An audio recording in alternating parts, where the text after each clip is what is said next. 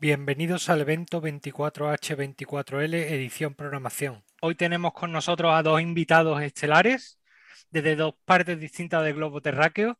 Tenemos a eh, José da Barrios y a Javier Olín. Hola José, ¿qué tal? Hola Javier. Hola, ¿qué tal? ¿Cómo estáis? Hola Juan José. Hola, ¿qué tal? Bueno, vamos a juntarnos aquí un poquito para realizar una, charla sobre cómo, qué es lo que hay que aprender a la hora de, adentrarse dentro del mundo del desarrollo web. ¿Vale? Y si os parece bien, lo que vamos a hacer es presentarnos un poquito. Yo soy Juan José Ramos, soy full stack eh, de la vida, digamos, ¿vale? Más que de la programación, le meto un poquito de mano a todo. Eh, y bueno, Joseda, ¿qué nos cuenta un poco de ti? ¿A, qué, a quién, quién, eres y a qué te dedicas? Muy al estilo Daniel Primo. Un saludito desde aquí que seguro que nos escucha. un saludo. Grande. Ah. Eh, bueno, yo me llamo José David, pero mis amigos me llaman Joseda. Eh, soy de, de Cádiz, aquí en España, de, la, de la provincia de Cádiz, de un pueblo que se llama Chipiona. Y bueno, soy desarrollador web, Llevo ya unos cinco años trabajando de esto, eh, pero sobre todo últimamente trabajo mucho con todo el entorno de Node, de JavaScript, tanto en el backend como en el frontend. Y en el frontend estoy mucho con, sobre todo con Vue, y en el backend con, con Express. ¿Vale? Y bueno, varias cosillas que van saliendo también en la empresa con Node las voy tocando. Y bueno, poco más que decir. bueno, ah, que, ni que decir que va, que, queda que, que José y Javier trabajáis en la misma empresa, ¿verdad?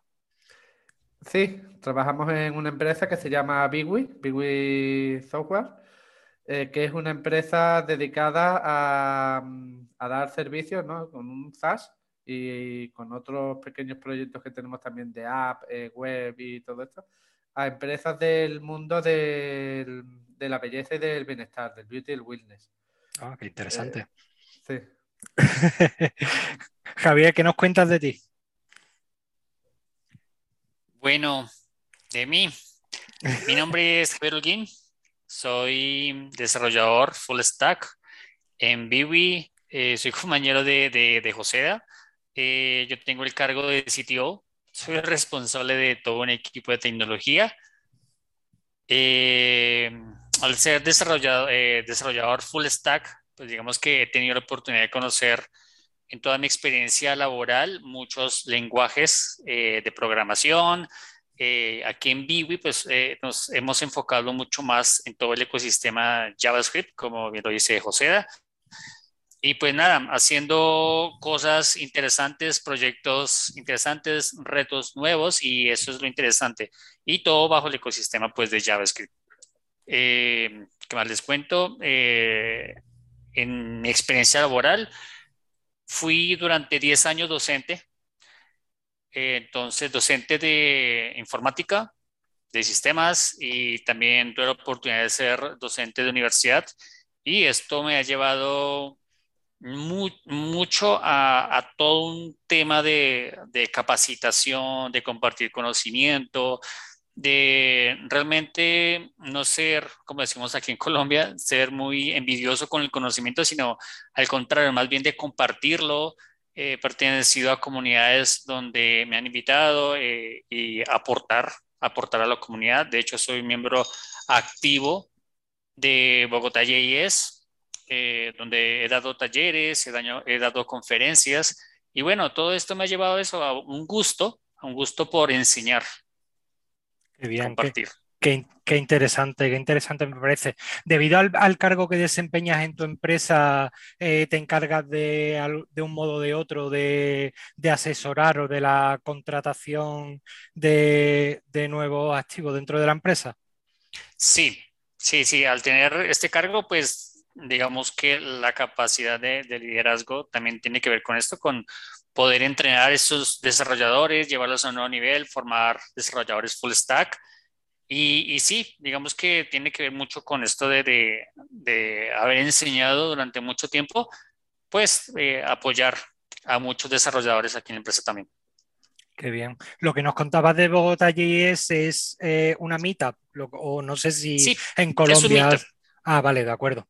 No sabía muy bien si en Colombia se lleva el tema de meetups o, utilizáis algún otro, otro software para encontraros y hablar sobre tecnología. Sí, no, de hecho es el Meetup. De hecho, soy uno de los organizadores de, de Meetup de Bogotá JS y realmente es un espacio donde aportamos bastante a la comunidad y 100% gratis, ¿no?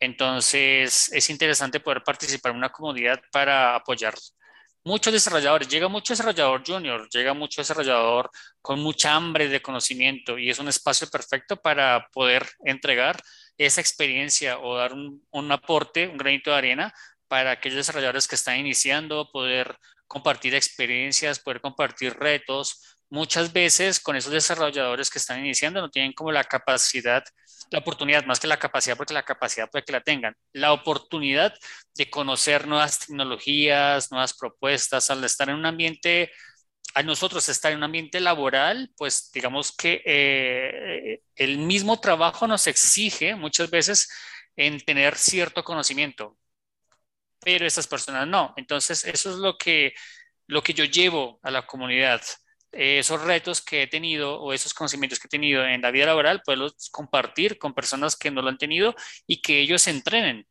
¿Por qué? Porque yo también lo he vivido. Yo también he participado de meetups como, como eh, participante, valga la redundancia, donde he tenido la oportunidad de conocer librerías nuevas, de conocer experiencias laborales de otros que comparten los conocimientos y yo los he traído a la empresa. Entonces, eh, mi objetivo con el Meetup es, es, eso, es llevar también mi experiencia laboral en tecnología a estos Meetups y que otros desarrolladores puedan conocer estas, estas tecnologías, estas librerías nuevas, de qué es, cómo se está usando en el mercado y poderles dar la oportunidad de que ellos la conozcan la aprendan y la lleven a un nuevo nivel. Y eso es, es mi objetivo, la comunidad. ¿Entendéis que, ¿Entendéis que las meetups son un buen punto de entrada en, el aprendizaje en el desarrollo web o es más bien un apoyo a una, a una educación reglada o qué punto de vista tenéis un poco sobre ello? El punto de vista que yo tengo es un apoyo es un apoyo. No les todo porque, digamos, nosotros hacemos eventos una vez al mes, por ejemplo, talleres una vez al año, dos al año. Entonces, digamos que, como le dije, es, es una oportunidad para conocer experiencias de desarrolladores muy buenos y, realmente es, es, un apoyo, es un apoyo interesante. Unos lo valoran mucho, otros lo valoran poco, pero al final es, es, un, es un conocimiento gratuito que se comparte y se agradece muchas veces. Qué bien. Sí, aquí en, aquí eh, en España las meetups están a la orden del día. Yo no sé, José, ¿tú eres muy, tú eres muy de asistir a meetups o, no tienes mucha experiencia? bueno, mm, la verdad que poca experiencia. He ido a pocas meetups porque en Colombia sí fui a algunas y algunas que hizo, mm, como que, que organizó Javier. Y mm, bueno, no he ido a muchas, pero a las que he ido, la verdad es que está muy bien porque aprendes algo, no te da para mucho, pero sí aprendes algo muy específico que, está, que a lo mejor necesitas o estás buscando. Eh, y sobre todo está bien también porque vas conociendo a otros profesionales, después en el pasillo puedes charlas un poco cuando acaba o entre un descanso, cuando hay algún descanso. Y, y está muy bien para eso. Es como dice Javier, lo veo más como un pequeño apoyo eh, o una forma de conocer mm, cosas muy específicas, más que como una forma de introducirte en, la formación reglada o, no reglada. Sí, quizás no, la parte que has comentado del, del networking, ¿no? Los contactos también. Eso es son bastante importantes, ¿no? Sobre todo cuando estás cuando estás empezando en el mundo, ya no tanto para aprender un lenguaje de programación como para, como para sentarte en él y, ver cómo está el mercado laboral, ¿no? Porque Exacto. Es que eso, es lo que le falta a uno, ¿no? Una vez que viene de una, ya sea un autoaprendizaje o ya sea una eh, formación reglada, eh, lo que le falta a uno es saber cómo está el mercado laboral fuera de los amigos que tengan, ¿no? Que, que, hayan estudiado o trabajen como, programadores. Pues vamos a hablar un poquito de, vamos a hablar un poquito, si os parece, de sobre la formación, ¿no? Ya que hablamos sobre por dónde empezar, eh, es importante saber si empezar eh, con una formación reglada. Aquí en España actualmente, eh, como formación, formación reglada, tenemos lo que llamamos ciclos formativos, que es un que son, digamos, están restringidos un poco más a, la práctica y son más cortos en el tiempo. y después tenemos lo que es son los estudios universitarios, esos dos principalmente. ¿No? Y las otras opciones que tenemos un poco, pues el autoaprendizaje, ¿no? Que siempre está ahí, eh, ya quitando que tengas tu carrera, ¿no? Como, eh, como técnico como, o como ingeniero. Eh, tenemos ahí el autoaprendizaje y también tema de bootcamps y tal. No sé vosotros cómo veis, si pensáis que es mejor saber menos teoría pura y dura, reglada, eh, y tener un poco más de práctica y ganar práctica en, la empresa eh, que te contrates, o, si es mejor, eh, o sea, o si eso sería un hándicap a la hora de entrar en una empresa porque es mucho más complicado que te contraten si no tienes una formación máxima, ¿no? Digamos, lo máximo que puedas tener, que es una carrera universitaria. Yo puedo dar mi punto de vista como sitio lo que he encontrado. Y yo veo dos caras de la moneda. Sí, que eso puede interesar a muchos, porque en mi experiencia he encontrado, eh, acá los llamamos técnicos, tecnólogos, donde no siguen una, si bien siguen una educación reglada, eh, pero digamos la, la, calidad de esa educación formada deja muchos vacíos. Esa es una cara de la moneda. E, incluso en ingeniería, o sea, estaba hablando de, educación reglada de, eh, a nivel universitario, donde encuentro a veces ingenieros que les falta. Y uno dice, bueno, es que es ingeniero, eh, no sé dónde estudió, pero le falta. O sea, quedan vacíos de conocimiento. Ahora, la otra cara de la moneda son aquellos desarrolladores que aprenden eh, con un autoaprendizaje y son muy inteligentes y no necesitan una educación reglada para formarse como verdaderos profesionales, incluso superando a muchos desarrolladores que son profesionales eh, y que no tienen estos vacíos de conceptos. Entonces, yo lo, yo, lo, yo lo puedo ver como la educación formada no es un requisito no es un requisito para ser grandes desarrolladores. Como le he dicho, eh, en mi experiencia eh, conozco ambas caras de la moneda y puedo decir que un desarrollador con autoaprendizaje muy inteligente puede superar muy fácilmente un desarrollador profesional. Vale, sí. Tú, José, ves, eh, tu punto de vista es un poco más de, de que lo ves complicado si está, si no tiene una formación reglada de entrar a un puesto de trabajo? O ¿Cómo ves un poco el eh, panorama? Sí, a ver, eh, para lo que es para conseguir trabajo, por ejemplo, en mi caso, yo no tengo, yo la, la formación reglada que tengo es de ciclo formativo de grado superior, que es lo que ha comentado Javier, mm, que equivale más o menos a un tecnólogo allí en Colombia. Eh, pero eh, es verdad que aquí en España lo que son estos ciclos formativos sí están bastante bien de contenido.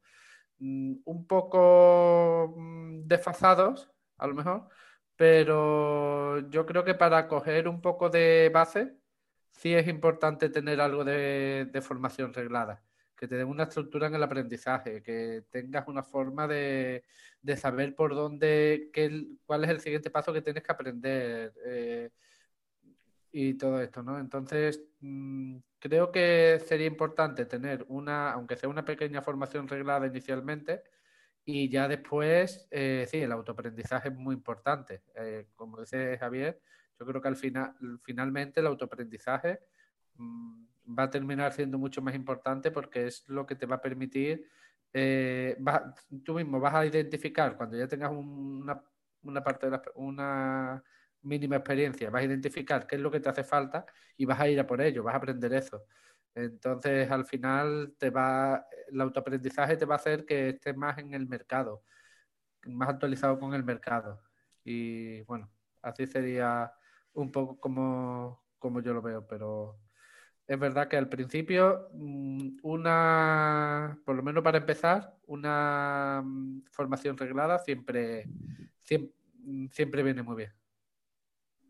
Sí, quizás quizás pasa eso, ¿no? Que nos vemos que nos vemos como que podemos aprender todo, pero cuando te enfrentas a una entrevista de trabajo empiezan a entrar un poco los miedos, ¿no? De, de haber, yo es que lo que he aprendido y tal, teniendo una base reglada ya puedes ir un poco con, con esa confianza, ¿no? De que lo que has aprendido es lo que se supone que está ahí en el mercado, ¿no?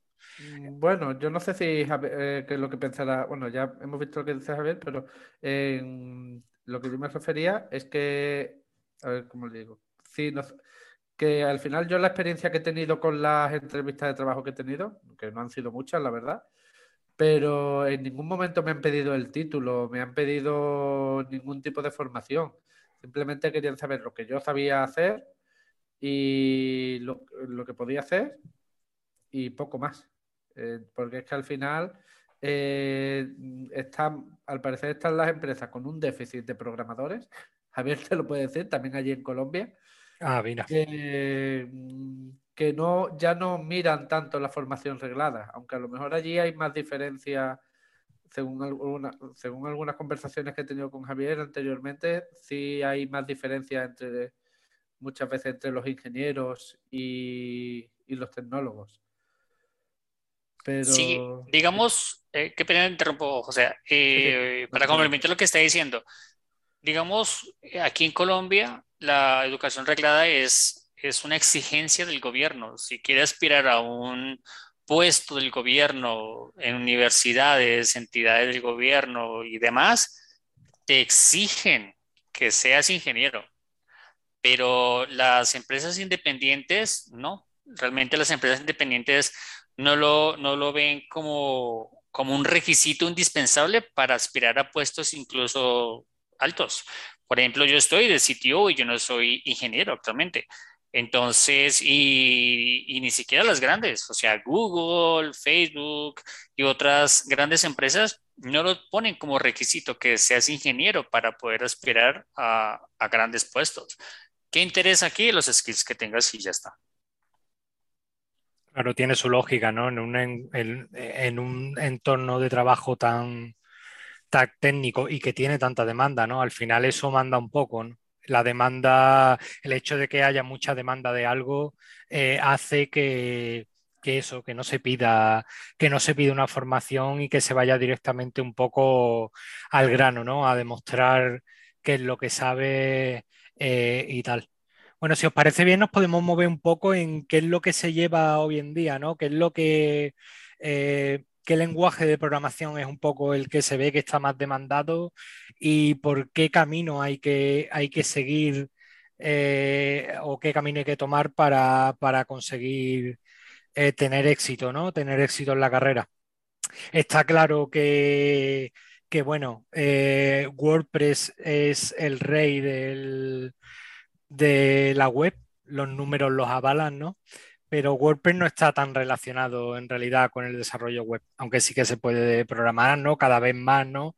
Con, el tema de, la capa de, JavaScript que le han metido. Eh, pero, ¿cuál es vuestra percepción? Sabemos que hemos pasado por una época muy grande, ¿no? De PHP y, lenguajes de backend. Eh, Mm, quitando que siempre haya existido ahí el front, eh, y ahora estamos un poco en la era JavaScript ¿no? y los frameworks. ¿Cuál es vuestra percepción respecto a esto? Bueno, mi percepción es que PHP para muchos desarrolladores es el lenguaje odiado. pero realmente en la web un alto porcentaje, en este momento desconozco el porcentaje total, pero un alto porcentaje de la web sigue siendo PHP, aunque muchos no lo quieran reconocer, aunque ya no les guste PHP. Yo comencé con PHP, por ejemplo. Y yo, y yo. Y, yo también. PHPeros aquí, al poder. Exacto. Me gusta mucho PHP. Y a mí, y a mí, no entiendo ese odio que tienen a PHP. exacto, exacto. Yo tampoco entiendo ese odio, pero es de pronto es eso, es de pronto de que, de que muchos desarrolladores se quedaron ahí en PHP y siguen en PHP a hoy siguen en PHP y no, no ven otra posibilidad de este otro lenguaje, llámese JavaScript, aunque en PHP sí o sí tendrán que usar eh, JavaScript, pero no lo ven como, como una, una, alternativa, o pueden que lo vean, pero no lo quieren asumir eh, más allá de JavaScript, de otros lenguajes, eh, como puede ser Go otros lenguajes. Entonces se, casan con esta tecnología que de ahí está en una zona de confort y no lo quieren, no quieren salir. Conozco incluso muchos desarrolladores que en, en su ambiente laboral está también PHP que no contemplan cambiarlo a hoy. Para ellos es PHP lo último. Y está muy bien. PHP en sus últimas versiones está genial. Ha mejorado muchísimo. Yo trabajé con PHP Tres a lo mejor, ¿no? Eh, sí, desde las cinco, incluso de, pronto antes, sí, porque yo inicié muy temprano en el desarrollo web. Entonces, está muy bien, pero es eso, es no cerrarse, cerrarse a conocer nuevos lenguajes y nuevas formas de desarrollar. Incluso desarrolladores muy buenos. Pero bueno, yo creo que para los gustos, los sabores, a los gustos, los colores, como dicen, y, realmente eh, espero que eso pueda cambiar.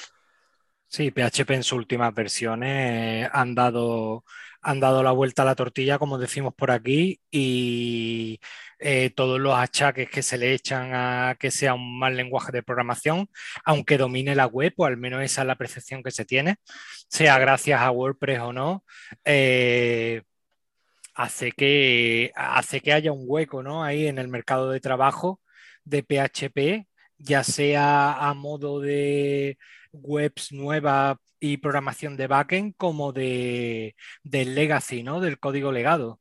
Eh, no hay que olvidar la cantidad de mm. empresas que tienen un CRM programado a medida en PHP, que lo llevan utilizando 10 años y es la base angular de la empresa es que no cobra, es que no cobran dinero de los clientes sin utilizar ese CRM, ¿no?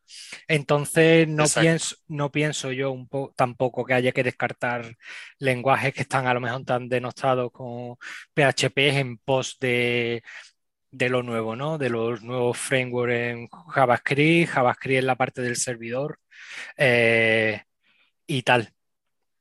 Exacto, una, un apunte adicional que yo lo veo, y no sé si, si José me comparte la idea, pero a, hoy mucha gente también empieza a ver de esa misma manera a JavaScript. Piensan a ver a JavaScript como que ya, ya está algo quedado o, piensan que ahora hay mejores alternativas, entonces eh, dejan ver a JavaScript también como, como un lenguaje, un mal lenguaje, entre comillas, para algunos desarrolladores. ¿Por qué? Porque ahora usan nuevas tecnologías como puede ser Rust, como puede ser Go, como puede ser otros lenguajes, Flutter incluso, como mejores alternativas, también lo encierra entre comillas, y aunque sí puede que tengan mejor performance, eh, puede que sí sea mejor en muchas cosas, puede que sí sea tipado, puede que sea la mejor solución para resolver muchos problemas, pero empiezan a ver a JavaScript también algo así como estamos viendo actualmente a PHP o, desde ese tiempo realmente. Veamos vemos a PHP como algo ya olvidado, pero realmente sigue reinando. Con JavaScript está pasando algo igual, sigue reinando, pero aunque muchos ya lo han olvidado y se pasan a tecnologías eh, con mejores soluciones. Y, y realmente puede que sí sean las mejores soluciones para resolver muchos problemas por la alta demanda, por muchos casos de uso que, se pueden, que podemos encontrar, pero lo empiezan a ver de la misma manera. ¿No, José?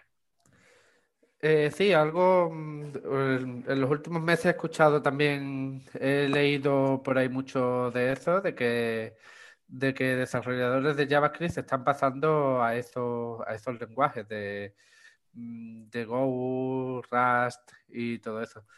Pero bueno, ahora mismo me imagino que es como la novedad, es algo nuevo, muchas veces nos atraen este tipo de cosas nuevas, cacharrear y todo eso. Pero bueno, no hay que olvidar que al final JavaScript tiene, es verdad que tiene sus desventajas, pero bueno, también tiene sus ventajas, como poder usarse en todos lados, en el server, en el cliente. Em, está muy extendido.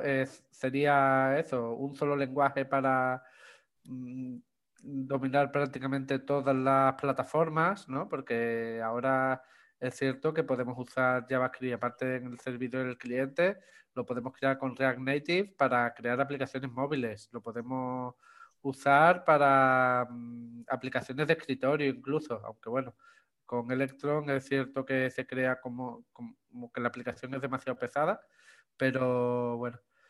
Eh, me imagino que son como modas que van pasando y que después todo esto se normalizará. Como, no sé. Todo está, todo está un poco relacionado a, también en la velocidad ¿no? que tiene nuestra profesión y el hecho de que de que tenemos como esa carrera constante con, con las nuevas tecnologías y esto es nuevo y esto está de moda y tal, ¿no? Pero hablando de JavaScript particularmente, no hay que olvidarse de que, de que tiene a dos titanes detrás que son eh, Facebook, bueno, la no Facebook ya, ya se llama Meta, ¿no? Eh, tenemos a Meta con React y tenemos a Google con Angular. Y tenemos a Vue con una comunidad como pocas veces se ha visto un poco en la, en la historia de la programación, ¿no? Es un, es un framework en JavaScript, son un framework en JavaScript eh, y particularmente Vue que tiene una, una comunidad detrás que soporta eh, un framework totalmente y que todo el mundo lo utiliza porque entre ellos mismos se arropan. Entonces, yo qué sé, yo creo que JavaScript, obviamente, eh, quitando los años que lleva, no nos olvidemos de nuestro queridísimo jQuery, que ya saldrá más de una vez, ya saldrá quien no ha tocado jQuery, ¿no? Quien lleve unos pocos añitos. Y hasta este año, porque ahora vamos a pasar un poco a ver unas gráficas, ¿no? Por darle un poco de dinamismo a la entrevista, vamos a pasar a unas gráficas de, de Stack Overflow sobre los datos analizados durante 2021, las encuestas que han lanzado y que te dan un poco una pista ¿no? por dónde van las cosas. Eh, y creo que este año es el primer año en el que jQuery no está como primer framework eh, eh, más utilizado, aunque la web sigue más que dominada por jQuery, ¿no? Pasa un poco como con, con PHP porque si hablan mal de PHP, de jQuery eh, es, otro, es otro nivel ya. Lo de jQuery sí que es odio y del bueno. Entonces, a no ser que queráis añadir algo más, añadir algo más, ¿os parece que echemos un vistazo a, la, a las gráficas de, Stack Overflow? Sí, sí, sí. Perfecto. Venga, os voy a compartir. Eh, os voy a compartir aquí una pequeña presentación para que lo veamos todos juntos. ¿Vale? De acuerdo, esto, bueno, la primera diapositiva ya abre un debate en sí, porque la primera diapositiva nos habla del tipo de developer, ¿vale? Eh, full stack, backend, frontend, eh, los que se autodenominan full stack son realmente full stack, se puede llegar a ser full stack eh, respetando, respetando, Javier, que tú te hayas, te, haya, te hayas presentado como full stack, pero tú es que estás en otro nivel, tú tienes una carrera ya muy dilatada y, y te has ganado la medalla y con creces, ¿no? Pero podemos ver en la gráfica que el full stack developer está arriba con un 49%, después tenemos backend con un 43% y sorprendentemente eh, frontend con un 27. Eh, contadme, ¿qué pensáis vosotros? Eh, ¿Es mejor entrar por la rama de, aunque de frontend, aunque el backend parezca que está más demandado o es sobre lo que más se pregunta en Stack Overflow? el frontend puede parecer un poco más fácil porque, no sé, yo no lo veo que necesite ser tan técnico, por lo menos en mi percepción, ¿eh? ser tan técnico para ser un backend developer como, como un frontend. Yo creo que si, que si ponen a alguien eh, desde cero a, programar, eh, tiene más posibilidades de, sacar ya productos en frontend que en backend. Pero no sé, ¿tú, tú qué opinas, Joseda? A ver, eh, para mí la verdad es que, bueno, yo creo que eso puede ser un poco caso aparte, porque a mí el tema es que no me gusta, no soy ni muy habilidoso, ni tampoco es que sea un tema que me interese mucho el diseño. Entonces me considero, aunque toque mucho de frontend, me considero más de, más de backend. Vamos, al final. Somos PHP, ¿eh? que no se nos olvide. Claro, claro. Entonces, aparte, también depende un poco de cómo entres en una empresa. Al entrar en una empresa, si eres de los pocos desarrolladores que hay, al final terminas tocando de todo. Terminas tocando front, back, eh, y bueno, y ahí me imagino que es donde nace el full stack. Yo, creo que, que la gráfica por lo menos los tres primeros lo representa. Entonces, primero, inician con un front, que si bien eh, dijo José, es más sencillo. Eh, luego ya empiezan sus pinitos en backend y se van un poco más a backend.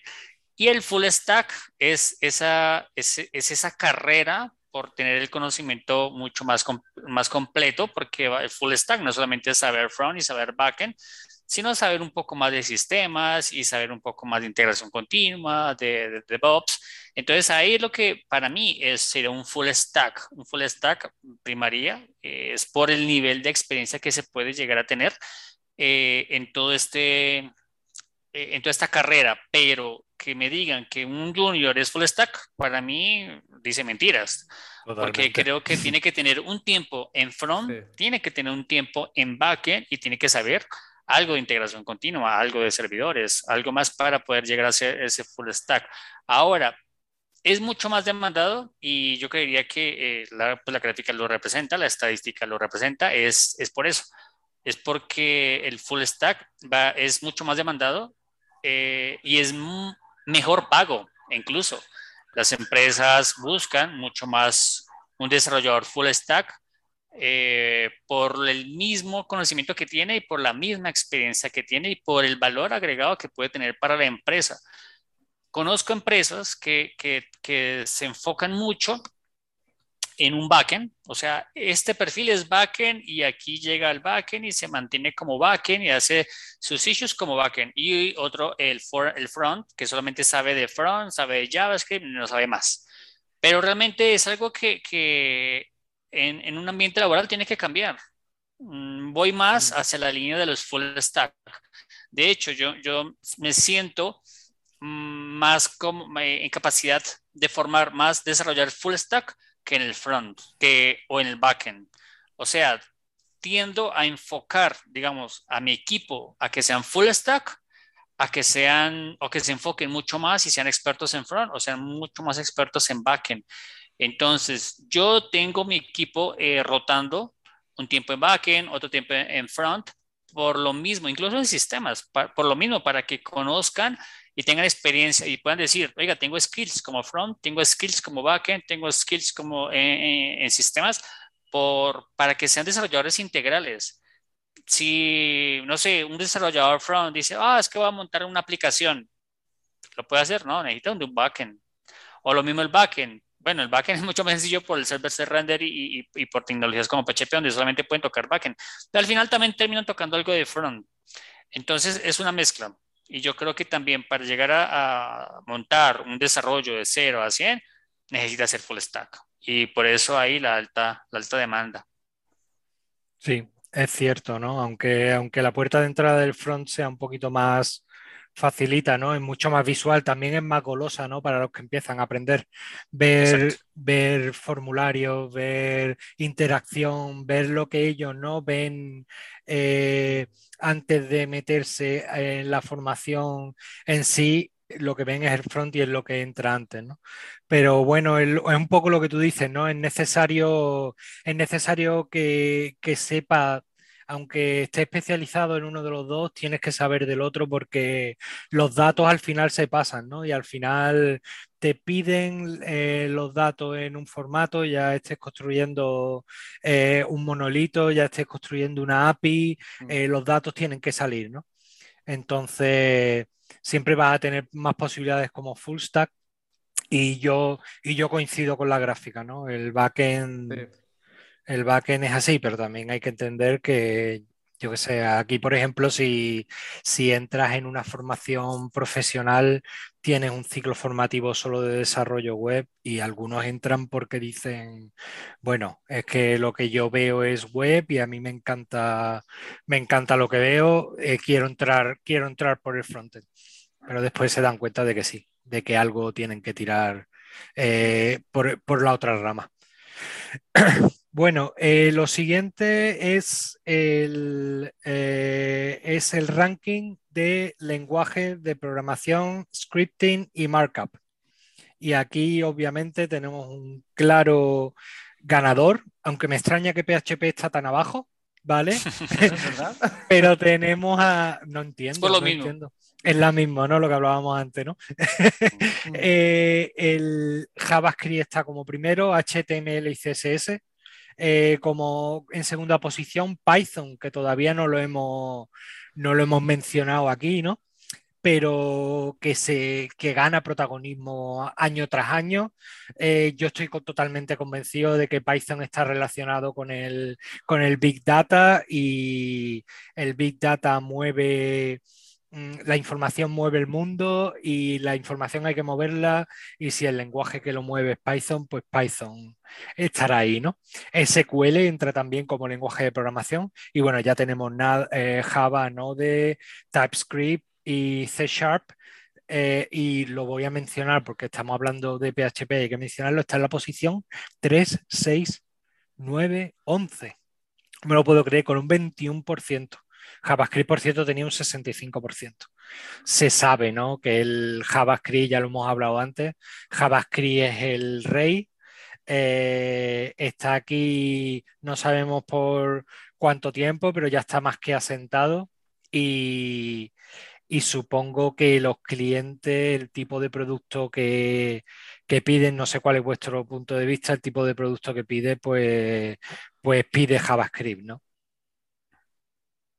Sí. Yo creo que va a seguir.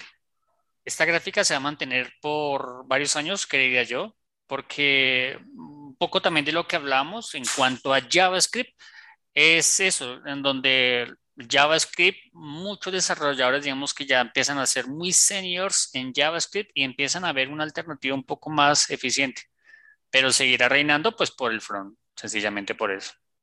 Claro. Bueno, en la siguiente diapositiva se ven las bases de datos, algo que es muy importante, aunque no siempre se hace una programación con base de datos. Eh, es importante también, ¿no? Es una entidad de mucho peso dentro del mundo de la programación y aquí el rey indiscutible porque siempre eh, se ha unido a, se ha, se ha eh, digamos, ligado un poco a, todos los lenguajes ¿no? que han ido apareciendo eh, o los más usados, digamos, en MySQL, ¿no? con un 50%. Después tenemos PostgreSQL, SQLite, MongoDB y, tal. Tenemos Microsoft SQL Server con un 26%, ¿vale? En la posición 5, que no hay que que no hay que deshacerse de él. ¿eh? Todavía hay mucho SQL Server por ahí rulando y todavía se utilizan en, aplicaciones actuales. Sí, sí, es verdad. Tengo, entendido que, funciona bastante bien. Mm, sí. Lo único que, bueno, como es de pago, pues. Eh, y no es libre, pues bueno, al final es como que está menos accesible. Y como MySQL y mm, ¿cuál era? y Postgres, ¿no? Eh, sí, perdón. Parece mucho. Eh, están, aparte de que son libres, son gratuitos, mm, todo eso, pues funcionan bastante bien. se han extendido mucho. Y además, como hemos hablado antes, esto de que WordPress use MySQL, eh, creo que también tendrá mucho que ver. Claro. Eh, eh, yo, no, yo no estoy muy en el mundo de JavaScript, quitando que toque un poquito de Vue y tal. ¿qué, base de datos está ligada a, a JavaScript? A JavaScript está ligada a Mongo. Mongo, ¿verdad? Vale, sí, lo tenemos en posición 4 con un 27%. Que yo creo que eso en el futuro va a cambiar, ¿no? Mm, conozco muchas empresas que han venido, venían trabajando con MySQL y se han pasado a Postgres. Otras, por su negocio, han pasado a Mongo. Entonces yo creo que en el transcurso de los años, MySQL va a ir perdiendo terreno y reinará Postgres, seguido de Mongo. SQLite, mm, no sé por qué está tan arriba, la verdad. yo tampoco, la verdad. A mí me ha sorprendido cuando lo he visto. Una base de datos, ¿no? Que va en archivo y no sé, ¿no? Eh, será muy fiable. Eh, pero mm. no sé, no sé. No sé. No, tengo mucha experiencia, quitando algún programa que he visto en Python que tenía, no sé por qué tenía eh, ese tipo de base de datos. Mm, no he trabajado mucho con ese culito, la verdad. Pero bueno, es curioso, ¿no? Es curioso cómo algunas cosas sorprenden todavía en la gráfica en el año 2021. Exacto. vale, ahora vamos a los maravillosos web frameworks, ¿vale? Que aquí también hay, aquí también hay tela que cortar, sobre todo para ver qué elige uno. Porque... Aplauso para React. ¿Somos, ¿Somos reacteros por aquí o qué? Sí. Ay, bien, bien. Yo he tocado poquito, ¿eh? Yo, yo View porque, no sé, lo vi como una curva de aprendizaje eh, bastante llana y, y aparte porque el tema de la comunidad y tal, he escuchado un par de entrevistas con integrantes de la comunidad View y a mí me flipa bastante, bastante el tema. Pero bueno, lo tenemos aquí claro, ¿no? Tenemos a React como, como dominante con un 40%, jQuery, que lo hablábamos antes, ahí sigue, sigue habiendo preguntas de jQuery, sigue habiendo mucha gente con código legado picando código en jQuery, yo entre ellos, bueno, eh, mi empresa cambió de CRM este febrero. Eh, hasta febrero he estado tocando jQuery, pero todos los días. Y tenemos Express, eh, Angular en cuarta posición con un 22% y aquí llega Vue.js con un 18%. Con 18%. En la comparativa entre eh, mm, qué es más complicado, más fácil y qué me da más oportunidades de trabajo, eh, ¿qué, balanza tenéis vosotros ahí? ¿Qué, pensáis del tema? Por ejemplo, a mi modo de ver, sigue siendo JavaScript. Escoja React, escoja Angular, escoja Vue, Svelte, escoja cualquier framework de, o librería de estos en el front. A mi modo de ver y en mi experiencia, eh, eh, cuando yo comencé, yo estaba en, en, un punto donde React apenas estaban haciendo, no existía Vue, Angular era un desastre, entonces digamos que eh, fue complicado, pero a medida que fue pasando el tiempo, la mejor apuesta fue React. Pero si llega, llegado el momento, y, de hecho esa pregunta se hizo durante mucho tiempo, oh, ¿cuál, ¿cuál, framework eh, debería o librería debería aprender, eh, aprender? React, Angular o Vue. Y la gente se hacía un mar de, de dudas en cuál elegir. Y la respuesta era muy sencilla. De hecho, a hoy la gente se sigue preguntando y la respuesta es muy sencilla y es aprenda los tres. Anda. Yo no le puedo decir aprenda React. No, aprenda Angular. No, aprenda Vue. O, o, aprenda Vue porque sí, sí es cierto, Vue puede que sea mucho más sencillo, pero no puede dejar de lado a Angular. Es que si aprende Vue, aprende Angular y aprende React, la verdad.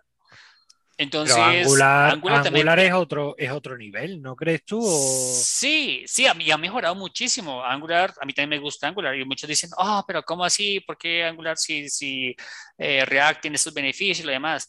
No, yo leí la oportunidad de Angular, aprendí Angular y a mí me pareció genial. A mí me gustaron muchas cosas de Angular. De hecho, he implementado cosas en React que vi en Angular. Y ahí la magia de aprender los tres aprender React por toda su potencia, todo lo que tiene, aprender Angular para mí también está bien. Aprender Vue, a mí también me encanta Vue. Y con el eh, Vue 3, pues mucho más. Entonces, no es cerrarse. Realmente yo, yo lo vería, eh, digamos, más como ¿cómo le, encuentro una palabra que no sea tan fuerte? digamos que, aquí casi nadie nos escucha. digamos que para mí sería más como, como pereza, ¿sí? En decir, ah, es que yo solamente me voy por Angular no lo hago React. Vamos, es que sigue siendo JavaScript. Aprenda React, aprenda Angular, aprenda Vue, incluso Svelte. Svelte tiene cosas no sé por qué no está ahí incluso, pero bueno, Esbel tiene cosas geniales que eh, vale la pena darle la oportunidad, pero es eso. Eh, y en el mercado se nota, la verdad.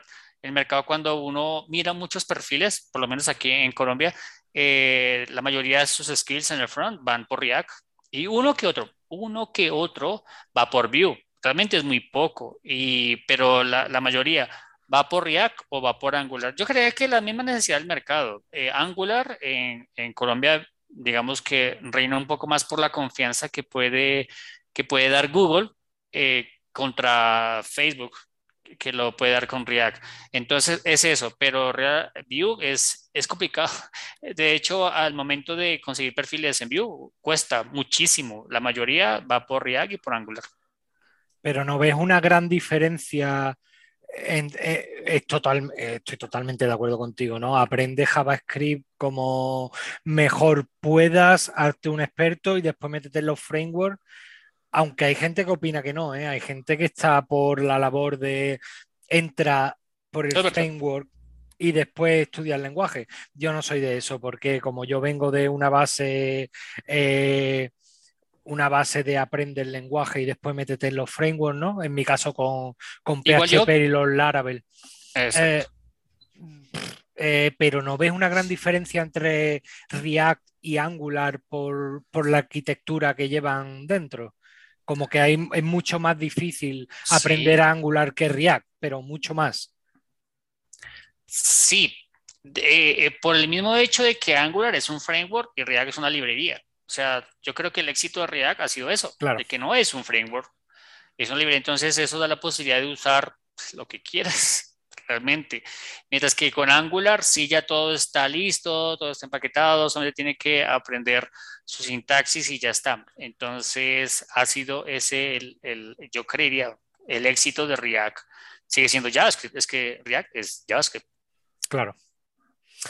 Bueno, nos metemos porque ya no estamos quedando sin tiempo. ¿eh? Yo sabía que esto iba a correr, esto iba que, sabía que esto iba a correr rápido. Ahora nos metemos en, la piedra angular de, Joseda, ¿vale? Porque vamos a empezar a hablar de, de entornos de desarrollo, ¿vale? Eh, Joseda, ¿tú ah. sigues teniendo los atajos de teclado a mano que yo recuerdo, te recuerdo en alguna entrevista que otra, es te recuerdo hablando de los lenguajes de, los, atajos de teclado, ¿por cuántos vamos ya aprendido? Porque eran como 10, era día a la semana, ¿no? No recuerdo, depende del momento. A ver, ya últimamente no los tengo, pero sí me gustaba imprimirlos y, eso, ir señalando los que me iba a aprender y a la vez que lo ibas utilizando, a la semana, a las dos semanas, las tres semanas siguientes, eh, como que los marcaba ya como aprendidos y me volcaba en otros. Reconoce que Microsoft te llama para los nuevos atajos de teclado a ver cómo para Windows 11 te ha llamado para, para ver lo que utilizaba, ¿no? bueno, hablamos de entorno de desarrollo. Eh, ya eh, que viene a colación de la última diapositiva que estamos viendo, que es eh, el ranking de entorno de desarrollo. ¿Cuál ha sido el éxito de Visual Studio Code? Mm, ¿Alguien sabe por qué, desde mi punto de vista, no sé cuántos años lleva, pero por qué le ha dado ese, esa patada tan increíble a cosas como Sublime Text o a otros a IntelliJ, incluso a cualquier cosa. Ojito que tenemos en el ranking a Notepad, ¿eh? al blog de notas, no se va. Pero vosotros qué entorno de desarrollo utilizáis principalmente. Vamos a empezar por ahí y, también darme vuestro punto de vista sobre eh, si ha llegado el punto en que eh, la herramienta que utilices para programar es importante a la hora de, tenerlo como stack, digamos, de, programación. Ya no estamos hablando solo del lenguaje, que si domina servidores y tal, eh, front o back, la herramienta de, eh, desarrollo se ha convertido en algo que hay que, hay que tener en cuenta a la hora de, tu stack como desarrollador? Eh, sí, yo creo que, a ver, que es importante elegir una buena herramienta, pero sobre todo que tú te sientas cómodo con ella. Si necesitas, ya sabéis, ya sabéis que yo soy muy, muy fan de los atajos de teclado, de usar el ratón lo menos posible. No he llegado al punto de BIM todavía, pero bueno, me lo plantearé en el futuro. Pero es verdad que Visual Studio Code, yo creo que, al menos como yo lo he visto y como yo lo he vivido, eh, yo empecé con Sublime Text y la verdad que funcionaba muy bien, me encantó. Aparte, con eh, ahí fue cuando empecé con Emmet, que también ayudaba mucho a crear estructuras de HTML y todo eso. Pero después empecé con Atom y Atom lo que me gustaba era eso, de que tenía como muchos plugins y, los atajos de teclado también iban muy bien, eh, los plugins ayudaban mucho con la funcionalidad. Era más pesado, eso es cierto, que mucho más pesado que, que Sublime, pero al final la funcionalidad ganaba mucho. Y bueno, ya después pasé a, Visual Studio Code porque vi que era muy, muy parecido a, Atom, porque era, vamos, prácticamente eran casi iguales, quitando el, la barra lateral, esta que tiene ahí eh, Visual Studio Code. Pero es verdad que en Atom yo muchas veces estaba, no estaba contento del todo, porque en Atom muchas veces no funcionaban las cosas como deberían funcionar. Pero en Visual Studio Code no, es que era igual que Atom, pero todo funcionaba. Al menos cuando yo hice el cambio fue esto lo que noté. Pero sí, yo lo veo, a ver, no es que sea lo más importante, porque al final lo que necesitas, lo que más hace para un buen desarrollador es que solucione los problemas, que desarrolle rápido, pero es verdad que una pequeña ayuda, pues, de plugins y todo eso siempre viene bien. José, da, llega, José da, tú es que has llegado muy tarde al mundo de la programación. El que te dijo en su día no, te, no te atreves a programar, por no decirlo de una manera más fea, porque eso no fue lo que te dijo, te dijo otra cosa. Eh, eh, eh, te lo dijo muy tarde, pero antes de que Javier conteste, me gustaría que me contestara a una pregunta. Javier, ¿has programado en el blog de notas puro y duro de Windows? Sí. Bien, claro, es normal. Somos, somos de la vieja escuela, bien. Sí. Con Java. Hola, vale. no, yo HTML y CSS, eso ya Java encima, madre mía. Uf. ¿Qué tal? ¿Qué nos puedes contar tú desde, desde tu punto de vista? ¿Cómo de tú, tú eh, ves realmente importante el entorno de desarrollo? Eh, ¿Lo ves un hándicap a la hora de, que un programador sea mejor o peor? Definitivamente. Yo creo que lo que vino a solucionar Visual Studio Code y pues la empresa que hay detrás ha sido impresionante. Por eso se ve en la gráfica, básicamente. Yo cuando entré al desarrollo web comencé con, con, con Notepad, realmente. Eh, luego me pasé a Sublime y vi un, un, gran cambio y después no pasé por Atom. Eh, realmente de Sublime me subí a Visual Studio Code, vi su aporte, eh, aunque también reconozco la, el éxito que tiene IntelliJ, pero solamente que no es gratis. Hay como, como el, el pero. Pero sí me subí directamente a Visual Studio Code para desarrollar. Creo que es un entorno muy productivo. Realmente se puede hacer grandes cosas, plugins, eh, la, la comunidad, la empresa que hay detrás, todo, incluso eh, en ambiente web. Eh, o sea, un, editor de código en ambiente web es, genial. Sí conozco BIM, y, conozco toda su capacidad, es muy poderoso. O sea, para mí BIM es, es impresionante. Y si José da un día conoce y profundiza BIM con todos sus atajos de teclado, seguro que sobrepasa a Visual Studio Code, porque tiene muchos. BIM es, es genial. Eh, el pero que yo le veo a Visual Studio Code, aunque con grandes máquinas y realmente para desarrolladores, eh, o sea, no, no es un pero realmente para un desarrollador porque tiene gran memoria y, porque Visual Studio Code, por estar hecho en Electron, es un comelón de memoria, un comelón de recursos, pero por lo mismo los desarrolladores al tener grandes máquinas no lo notan, es que no se nota, pero cuando hay máquinas un poco más escasas o falta un ambiente web, para mí BIM es, es lo ideal, BIM es súper poderoso. Conozco desarrolladores que son master y hacen cosas muy productivas por encima de Visual Studio Code. A punta de atajos de teclado. ¿Y Eclipse dónde quedó? Que está aquí en 3, 6, 9, la posición 9.